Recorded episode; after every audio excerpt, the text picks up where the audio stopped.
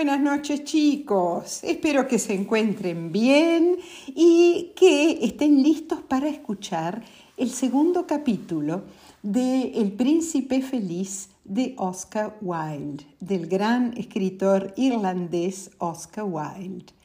Ustedes se acuerdan que en el primer capítulo eh, nosotros conocimos a la estatua del príncipe feliz una estatua que había sido hecha después de la muerte del príncipe. Eh, era una estatua muy, muy bonita de eh, oro, cubierta eh, por láminas de oro, y en vez de ojos, la estatua tenía dos zafiros, dos, dos piedras preciosas muy hermosas, y en el en el puño de su espada tenía otra piedra preciosa hermosa que es un rubí. Ahora, durante su vida, el príncipe feliz había vivido en su palacio rodeado de una gran muralla o pared sin ver qué pasaba fuera del palacio. Así que no había visto eh, cuánta tristeza había en la ciudad en donde vivía, cuánta gente pobre, cuántas casas de gente pobre, y, pero ahora que estaba la estatua sobre un pedestal o una columna, él podía ver más allá de la pared y había visto cuánto sufrimiento había en su ciudad. Este eh, fue el motivo por el cual eh, empezó, aunque era una estatua, empezó a llorar, empezó a sentir tristeza por eh, la gente que tanto sufría en su ciudad. Y cuando había empezado a llorar, las gotas de, sus lágrimas habían caído sobre una golondrina que había buscado reparo entre los pies de la estatua. Y la golondrina mm, estaba muy sorprendida porque no llovía y sin embargo le caían gotas. Cuando miró hacia arriba vio que los ojos de la estatua estaban llenas, eh, llenos de lágrimas.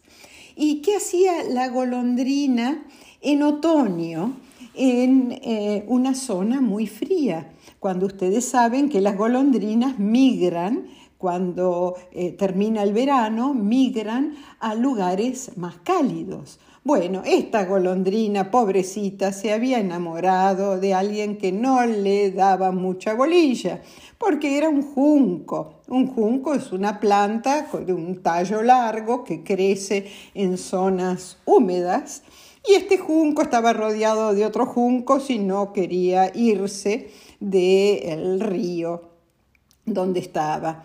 Y eh, por ese motivo la golondrina eh, eh, tardó en decidirse a migrar. Ya sus compañeras habían migrado hacia Egipto y ella seguía allí. Pero cuando se dio cuenta que el junco eh, no estaba enamorada de ella, entonces decidió partir.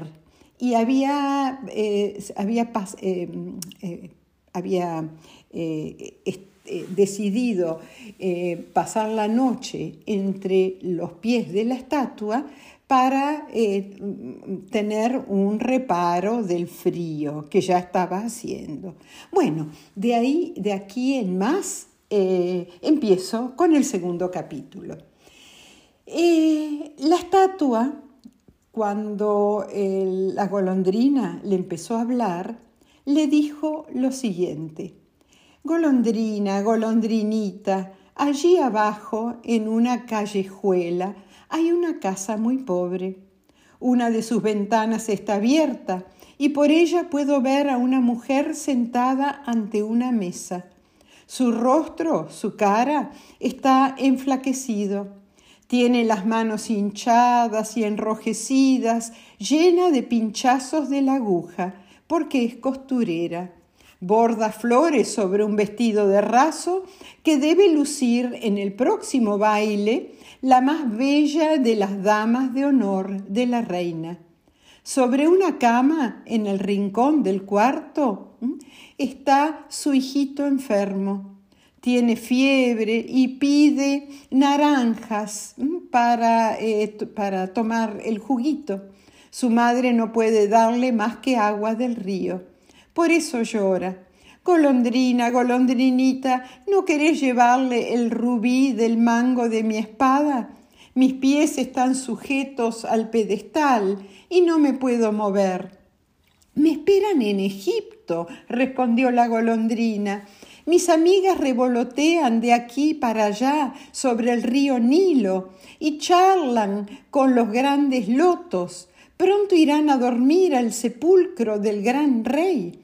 El mismo rey está allí en su caja de madera, envuelto en una tela amarilla y embalsamado con sustancias aromáticas. Tiene una cadena de jade verde pálido alrededor del cuello y sus manos son como unas hojas secas. Golondrina, golondrina, golondrinita, dijo el príncipe, ¿no te quedarás conmigo una noche y serás mi mensajera? Tiene tanta sed el niño y tanta tristeza la madre. No creo que me agraden los niños, contestó la golondrina. El invierno último, cuando yo vivía a orillas del río, dos muchachos mal educados, los hijos del molinero, no paraban un momento de tirarme piedras.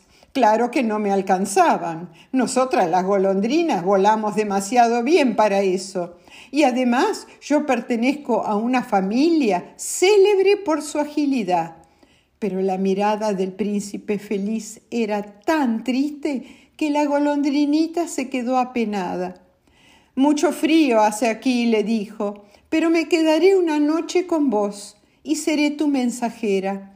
Gracias, golondrinita, respondió el príncipe.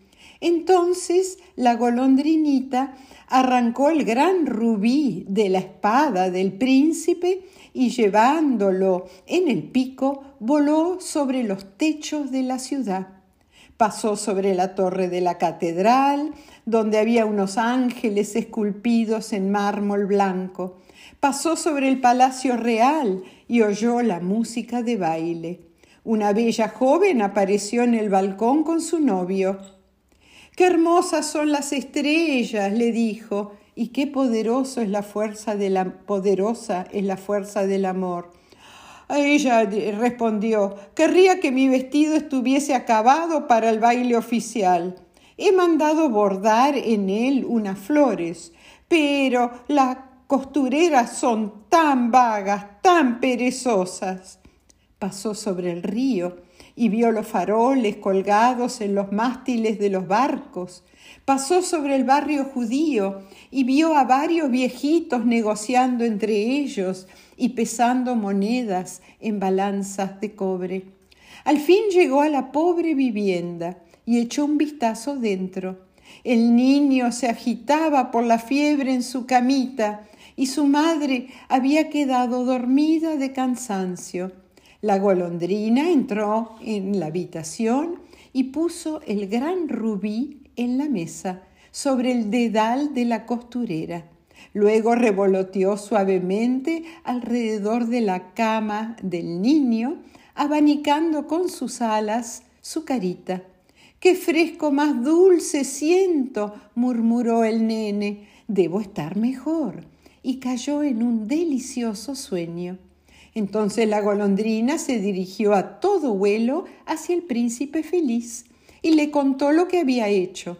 Es curioso, observa ella, pero ahora casi siento calor y sin embargo hace mucho frío. Y la golondrinita empezó a reflexionar y luego se durmió. Al amanecer voló hacia el río y tomó un baño.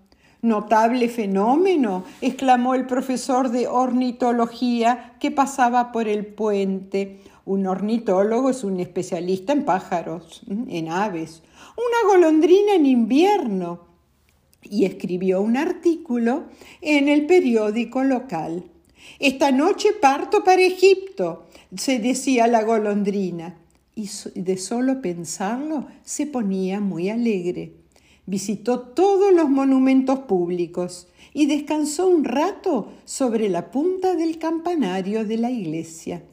Al salir la luna volvió a todo vuelo hasta la estatua del príncipe feliz. ¿Tenés algún encargo para Egipto? le gritó. Voy a emprender la marcha. Golondrina, golondrina, golondrinita, dijo el príncipe, ¿no te quedás otra noche conmigo? Me esperan en Egipto, respondió la golondrina. Mañana mis amigas volarán hasta la segunda catarata. Allí el hipopótamo se acuesta entre los juncos y el dios Menón se alza sobre un gran trono de granito. Mira las estrellas durante la noche y cuando brilla el planeta Venus lanza un grito de alegría y luego calla. Al mediodía los leones bajan a beber a la orilla del río. Sus ojos son verdes y sus rugidos más atronadores que los rugidos de la catarata.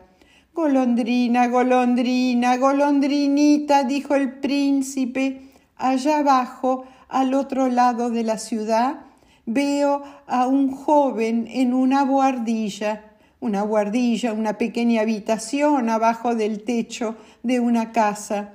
Está inclinado sobre una mesa cubierta de papeles y en un vaso a su lado hay un ramo de violetas. Eh, su pelo es negro y enrulado y sus labios rojos como granos de granada. Tiene unos grandes ojos soñadores. Se esfuerza en terminar una obra de teatro para el director del teatro, pero siente demasiado frío para escribir más. No hay leña para hacer fuego en su habitación y está muerto de hambre. Me quedaré otra noche con vos, dijo la golondrina, que tenía realmente buen corazón. ¿Debo llevarle otro rubí? Ay, no tengo más rubíes, dijo el príncipe. Mis ojos son lo único que me queda. Son unos zafiros extraordinarios traídos de la India hace un millar de años. Arranca uno de ellos y lleváselo al pobre joven. Y colorín colorado, este segundo capítulo de El príncipe feliz de Oscar Wilde se ha terminado. Otro día seguimos ¿eh? y vamos a ver qué hace la golondrina y qué le pide el príncipe. Un beso grande a todos, que duerman muy, muy bien